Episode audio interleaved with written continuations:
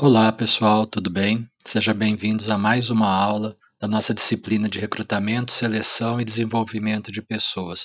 Hoje a gente começa a reta final do nosso curso, nós temos mais três ou quatro aulas. Talvez sejam aulas um pouquinho menores em termos de conteúdo, mas não de profundidade sobre os assuntos. E a gente está entrando agora na terceira parte da nossa disciplina, que é falar sobre desenvolvimento de pessoas. E para isso a gente vai começar pelo primeiro passo, pela ponta desse iceberg chamado levantamento das necessidades de treinamento, ou LNT, como popularmente é conhecida. Vamos dar uma olhadinha? É curioso a gente olhar a definição do que é LNT, porque a gente vai encontrar basicamente duas correntes.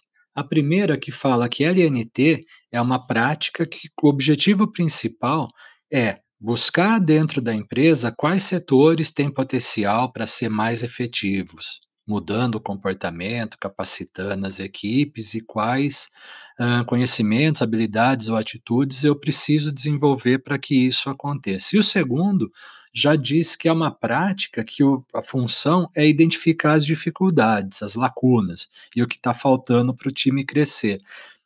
As duas partem da, chegam no mesmo ponto que dizem que eu vou desenvolver aquilo que é necessário para minha empresa crescer, para atingir metas, para tudo. Mas a, o ponto de partida é diferente. Na primeira eu olho o que, que pode melhorar, e na segunda eu estou olhando o que está dando errado. E esse embate entre essas duas correntes poderiam ser divergentes, eu prefiro acreditar nelas de forma complementar, porque as duas chegam no mesmo ponto, que é tratar a questão da competência, tratar o ponto final dessa história, seja olhando aqueles que têm mais potencial, seja olhando aquele que não está acontecendo, que não está dando certo. O importante, independente da, da sua consideração, da sua preferência, é entender que as duas vão te levar para o mesmo caminho, te levar para a competência, te levar para o acerto, te levar para a melhora do processo, dos resultados e da organização como um todo. O importante é a gente entender que o que a LNT busca no final da história é a palavrinha chamada competência. Eu estou aumentando a competência da minha equipe, eu estou melhorando as competências do meu colaborador. E o que, que é essa competência? Se a gente olhar para o chá, para o famoso chá, o conhecimento, habilidade, atitude, na verdade, a junção de tudo isso é a competência. O que é uma pessoa competente? É a pessoa que sabe o que fazer, sabe por que fazer, sabe como fazer e quer fazer aquilo. Então, quando eu tenho esse conjunto de situações acontecendo, eu sei o que eu vou fazer, eu sei como fazer e eu quero fazer isso aí, isso é a competência. Então, na verdade, a LNT busca envenenar um pouco esse chá e trazer um quarto elemento, que é o resultado do, do, trabalhar essa competência, do conhecimento, de fazer a pessoa se conscientizar do processo, é trabalhar essa habilidade, que é o experimentar, ter a técnica, o saber fazer aquilo, e é também ampliar essa, essa atitude, essa prática, essa utilização de determinado processo, tra traduzido tudo isso na expertise, na competência. Então, quando a gente fala de competência, o que eu estou falando é a mistura de todos esses elementos. O resultado dessa mistura é o que a gente chama de competência. Ter alguém competente é ter uma pessoa que transita por esse universo de forma assertiva, de forma quase natural, a gente já falou algum tempo atrás da seleção por competências, exatamente de olhar aquilo como uma identificação com a empresa, com o fit cultural, com aquele modelo que eu sei que vai me apresentar bons resultados. Na hora do treinamento é a mesma coisa, é trabalhar esse universo para melhorar essa palavrinha, para melhorar esse ponto que é o grande diferencial de uma equipe, de um colaborador, um, se a gente olhar grandes profissionais em qualquer segmento, seja no segmento esportivo, seja no, no segmento do entretenimento, seja no segmento administrativo, literário, qualquer um deles, e quando você identifica um profissional competente, e que você o considera uma referência, é porque todo esse conjunto da, de conhecer aquilo, de saber fazer aquilo e de querer fazer aquilo se manifesta nessa pessoa. É esse o desafio, é esse o desejo que a LNT busca no final do seu processo. E um bom treinamento, ele passa necessariamente por essas quatro etapas: a definição das necessidades, que é o que a gente está discutindo hoje, e também a parte de projeto e planejamento desse treinamento, a execução propriamente dita e a avaliação desses resultados, que é, são os tópicos que nós vamos ver em sequência. Mas, quando eu falo de definir necessidades, antes mesmo de coletar dados para moldar esse treinamento, para pensar a respeito dele, para ter um referencial, eu preciso fazer uma análise prévia da, daquilo que me interessa ao pensar no treinamento. Primeiro de tudo, eu tenho que fazer uma análise organizacional. Eu tenho que entender o que, que a empresa está buscando. Por que, que esse treinamento sugerido, solicitado, requisitado, ou proposto por ela ou por parte dela, qual que é a necessidade dele? O que, que ela busca com esse treinamento? O que, que ela espera que esse treinamento cause de mudanças e, principalmente, cause alinhamento àquilo que ela define como missão, àquilo que ela define como visão, aquilo que ela define como objetivos, como valores. Esse treinamento está alinhado a isso? Está alinhado a esse prospecto, a esse modelo gerencial? Primeira análise. Segunda, analisar os recursos humanos, analisar a tua massa de trabalho, a tua força de trabalho. Quem são os meus funcionários? Como eles são compostos? Qual que é o nível de instrução que eles têm? Quais são as experiências prévias? Quais são os tempos médios de trabalho? Quais são os destaques, as ocorrências, os eventos? Que tipo de força de trabalho eu tenho dentro da minha empresa? Terceiro, o que esse treinamento contribui ou se alinha àquilo que está descrito na estrutura de cargo.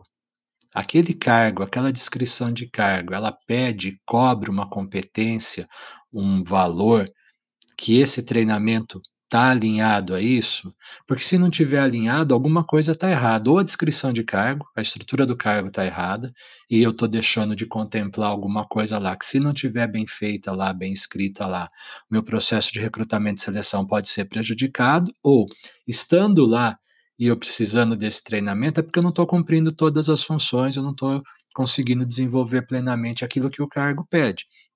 Então eu tenho que olhar bem a estrutura do cargo e compará-lo junto ao treinamento para ver a aderência dele ou não. Seria a mesma coisa que oferecer um treinamento de algo, de, de uma competência, de uma técnica que não é alinhada àquele cargo. Será que ele vai usar? Será que num plano futuro, num plano de visão da empresa, aquela competência vai ser necessária para aquele funcionário, para aquela função? Se for, se está alinhado com a visão da empresa, o plano de cargo ou a estrutura de cargo tem que refletir isso. Se não refletir, problemas. E por último, a análise do treinamento. Como eu vou saber que esse treinamento vai dar resultado? Como que eu vou saber que vai existir um indicador de melhora para provar que esse treinamento valeu a pena? Porque se não valer a pena, como que eu vou fazer?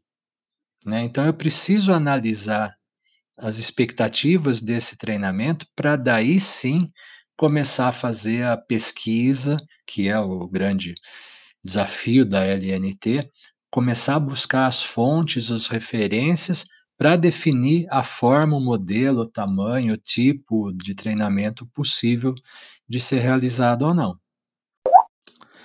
E aí eu começo a levantar dados, eu começo a buscar fontes de referência para pensar esse treinamento.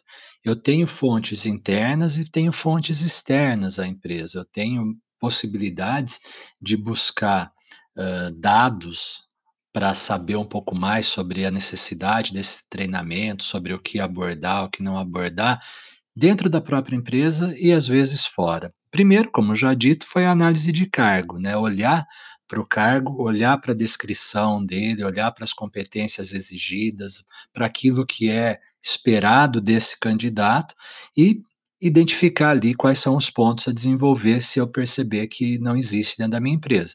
Segundo, os relatórios de avaliação de desempenho. É esperado numa avaliação de desempenho, além da gente identificar os pontos de excelência, também identificar os pontos de melhoria. E esses pontos de melhoria geralmente estão condicionados a um plano de ação. Esse plano de ação acordado entre gestor e avaliado e reportado ao RH para que ele possa também auxiliar nesse processo de ação, de capacitação.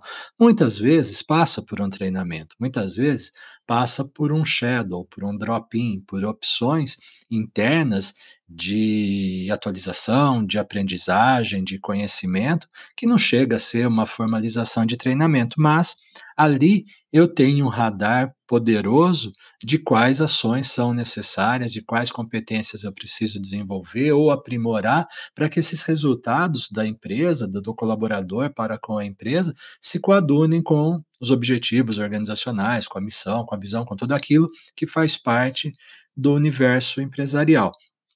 Posso olhar em conferências e entrevistas e a partir de uma análise externa disso ou de eventos realizados dentro da empresa, perceber o que o mercado pede, perceber o que é cobrado desse colaborador ou dessa função a partir do ponto de vista do mercado, da, do entendimento que a sociedade faz. Hábitos de consumo mudam, perfis de consumidor mudam e muito rapidamente.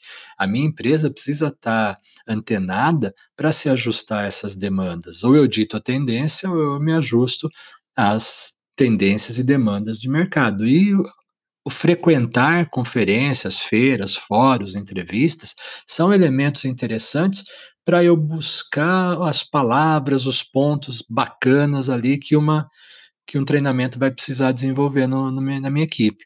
Posso submeter questionários, de preferência anônimos, exatamente para que esse colaborador se sinta à vontade para responder, e, e, questionários antigos e questionários de outras áreas também que me auxiliem. Posso ir diretamente à função, posso ir diretamente à atividade e observar, observar mesmo, como um observador, o que é feito, o que não é, especialmente quando eu trabalho com treinamentos voltados à operação, voltados à redução de acidentes de trabalho, a mudanças de comportamento, eu parto da observação porque ali eu vejo o profissional em ação, o profissional funcionando dentro da sua função e percebo e descubro eventualmente algum ponto que é necessário o aprimoramento. Os próprios materiais da empresa, os relatórios da empresa, os materiais publicitários da empresa, as, os comunicados, as diretrizes, as normas, os códigos de conduta, de postura, tudo isso são subsídios para buscar mais informações. Um ponto que eu acho sempre muito interessante, muito importante, são as entrevistas de, de desligamento. Quando ao sair um colaborador, ao ter o desligamento desse colaborador, essa entrevista conduzida pelo RH de forma independente, de forma exclusiva e privativa, eu, bem feita, ela vai me dar um universo do que está acontecendo da empresa, tal qual uma avaliação de desempenho, tal qual uma avaliação de clima organizacional. Eu vou perceber ali e encontrar ali indicadores que me auxiliam na montagem e na capacitação desses treinamentos. Tem os registros, as ocorrências, os relatórios diários, os relatórios de produção, os relatórios de linha, os relatórios administrativos, os relatórios de auditoria, as reuniões, as atas de reuniões, é a vida da empresa. Todas essas esses acontecimentos, todos esses eventos, eles têm o objetivo de relatar algo, de reportar algo, de sinalizar algo. Usando isso ao nosso favor, usando isso dentro da área de treinamento, eu encontro a minha organização. Eu encontro o meu problema. Quando eu vejo um comunicado de um diretor alertando sobre um determinado valor, sobre um determinado mudança de, de código de lançamento de alguma coisa, sobre uma reclamação, sobre um cliente. Eu estou encontrando ali substratos que me ajudam a pensar em treinamento, que me ajudam a pensar no que a empresa precisa capacitar e se desenvolver para alcançar a, a excelência. As próprias solicitações da gestão, das áreas interessadas, da, das sugestões por eles ofertadas também são fontes, e os testes, desde o teste de seleção, exames, exames periódicos, exames ad, ad, admissionais, demissionais, exames de mudança de cargo, de função, tudo isso é material. Tudo isso é fonte de pesquisa e o uso de tudo isso é muito interessante. E uma vez determinado isso, é sempre bom também a gente calcular ao término de tudo isso a taxa de retorno, aquilo que a gente chama de ROI, Return of Investment, ou retorno sobre o investimento em português, que é o meu treinamento funcionou? O meu treinamento vai funcionar? E para isso eu tenho essa fórmula, que é a receita menos os investimentos, dividido por investimento vezes 100, para ter um indicador, uma porcentagem sobre esse retorno. Ou seja, se eu estou fazendo um treinamento sobre acidentes de trabalho, quanto que eu ganhei com esse após o treinamento? Quanto de não acidentes aconteceram após esse treinamento? E esse não acidente, esse acidente que eu consegui evitar a partir de um treinamento, quanto ele custaria para a empresa se ele tivesse acontecido? Essa é a minha receita. E quanto que eu gastei para fazer esse treinamento? Esse é meu investimento. Subtrai um pelo outro, divide pelo valor investido no treinamento, multiplica por 100, você vai ter uma porcentagem. E aí você vai ver, geralmente, 100%, ou seja, se eu economizei 20 mil e eu gastei 10 mil, é óbvio que eu vou ter um retorno de 100% sobre o investimento. E isso é interessante porque mostra o quanto eu estou conseguindo. Valores acima de 1, se você tirar o, o vezes 100, ou valores acima de 100%, se você tiver o 100, indicam para você uma, um ganho sobre aquilo. Então, a gente sempre está buscando mais que o investido. Se eu, se eu economizei 5 a partir de um não acidente e gastei cinco para fazer esse treinamento, não adiantou nada, porque eu não economizei nada, não foi um ganho, foi apenas um pagar contas ali. Então, é sempre olhar o quanto eu ganhei. E esse ganhei, às vezes, está relacionado a quanto mais eu vendi, quanto mais eu produzi, e muitas vezes também a quanto menos eu gastei, quanto menos eu precisei uh, provisionar por algum evento, por algum acidente, por alguma necessidade. Então, calcular o retorno sobre o treinamento é a tua prova, é a tua garantia, é a tua apresentação de resultados que está sendo validado que tudo aquilo, e todo esse esforço, e toda essa pesquisa, e todo esse trabalho tem valido a pena. Essas questões que são apresentadas aqui, eu não vou discorrer uma por uma, mas são questões que, durante todo esse processo de planejamento, de levantamento de necessidades, elas precisam permear o seu imaginário, elas precisam fazer parte da, da, da sua mesa de trabalho. Tá? Identificar quem precisa do treinamento, o que que ele precisa aprender, ver que tipo de habilidade existe e por que existe, ou se não existe, por que não existe, uh, ver se aquilo realmente é necessário, porém, se não é possível, se é acessível, se não é, se já foi feito algum tipo de treinamento para aquele problema, para aquela demanda, e se aconteceu, que resultado que ele, ele trouxe, e se foi bom, por que foi bom, e se foi ruim, principalmente por que foi ruim, pesquisar, sabe? Observar, buscar dados. Por isso que a gente sempre fala de registro, de memória histórica, de uh, documentação, de padronização. A gente precisa ter um arcabouço de suporte para qualquer atividade que a gente for fazer. De um simples de um simples, uma simples publicação de vaga, de um processo de recrutamento, de um processo de seleção, de capacitação, de avaliação, de treinamento, seja lá qual for, a gente precisa ter histórico, a gente precisa ter passado. A gente precisa criar esse passado. Se não tem, começa agora. Guarde tudo, documente tudo, registre tudo, porque em algum momento ele é a tua fonte de consulta. E quando eu falo guarde e registre, não precisa, por favor, ficar fazendo arquivo morto, aqueles arquivos empoeirados, aquelas salas eh, comunais sobre incomensuráveis e tanto papel. Você pode digitalizar, você pode transformar numa planilha, você pode transformar num dashboard de controle. O importante é que você tenha referências. E quanto mais referências você tiver, quanto mais você conhecer sobre os treinamentos possíveis, sobre o passado, sobre o que aconteceu, o que deu certo, o que não deu, se resolveu, se não resolveu, mais substanciada vai ser a sua decisão, mais substanciado vai ser o material produzido, as exigências desse treinamento que serão uh, desenhadas. Então, essas questões elas têm que permear a sua atividade, exatamente para que isso se transforme em matéria, em conteúdo, em experiência, em tomada de decisão. Esse é o grande barato de tudo isso. E aí você pode estar pensando e me perguntando: "Poxa, João, será que eu tenho que fazer tudo isso só para montar previamente um e identificar a necessidade de um treinamento que muitas vezes já vem na forma de uma solicitação de um gestor, já vem atrelado a um processo de avaliação de desempenho e ainda assim eu tenho que fazer tudo isso?" Sim, é desejável que você o faça, porque existem benefícios. Tá? Não é fazer apenas o treinamento para resolver um problema, para melhorar o desempenho de um funcionário, para capacitar, para atender uma solicitação ou um plano de ação de avaliação de desempenho. É otimizar investimento, é gastar melhor.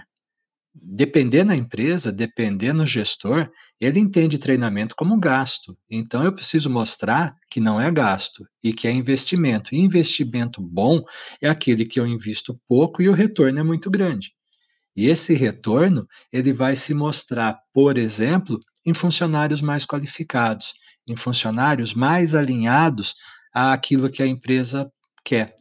Vai se mostrar também em redução de custos. Se eu fizer melhor, meu custo é menor. Se eu fizer mais corretamente, eu vou ter menos não conformidades, vou gastar menos, meus custos vão ser menores. Logo, a competitividade do negócio, seja em termos de mercado, seja em termos de produção, seja em termos de atendimento, de venda, aquilo que o Michael Porter fala de vantagem competitiva, se reflete a partir de pessoas bem capacitadas. Aumenta o nível de satisfação. É muito mais prazeroso você trabalhar numa organização que prima pelo seu desenvolvimento, que se esforça para te capacitar, do que trabalhar numa organização que você entra, faz o seu trabalho e vai embora para casa ao final do dia. E se você quiser se capacitar, fazer alguma coisa, você vai fazer por fora. E provavelmente você vai fazer por fora para mudar de emprego, ou seja, vai aumentar a rotatividade daquela empresa, o turnover vai ficar alto. Então, a satisfação do colaborador é também a permanência do colaborador, é também a melhora de resultados, é também a diminuição de custos, é também um investimento mais qualificado na, na minha equipe. E o RH estratégico. Acho que desde a primeira aula a gente está falando essa palavrinha de RH estratégico, de estratégico no sentido de estar alinhado com os princípios organizacionais, alinhados com a missão, com a visão, com os valores e colocar na empresa pessoas que assim o reflitam, pessoas alinhadas a esse modelo. Isso é ser estratégico. O treinamento é uma das armas mais poderosas dentro desse processo estratégico. Eu considero a seleção a primordial, a primeira, porque se eu fizer errado ali, o processo para corrigir isso aí é interminável e uh, os investimentos não vão ser qualificados, vão ser dispendiosos. Então, lá, na, lá na, na ponta, ele é importante. E aqui, ele se mostra quase tão importante quanto, ou tão importante quanto, exatamente por alinhar todas essas expectativas, traduzir isso em números, traduzir isso em desempenho, traduzir isso em resultados, traduzir isso em liderança. É isso que a empresa busca. E isso que um RH estratégico oferece a essa empresa desafio não é pequeno, sempre falo, mas ele é extremamente prazeroso. A coisa é tão séria que a gente tem uma norma ISO só para isso. A 10.015 de 2001, ela está alinhada à garantia da qualidade, mas ela trata exclusivamente de treinamento.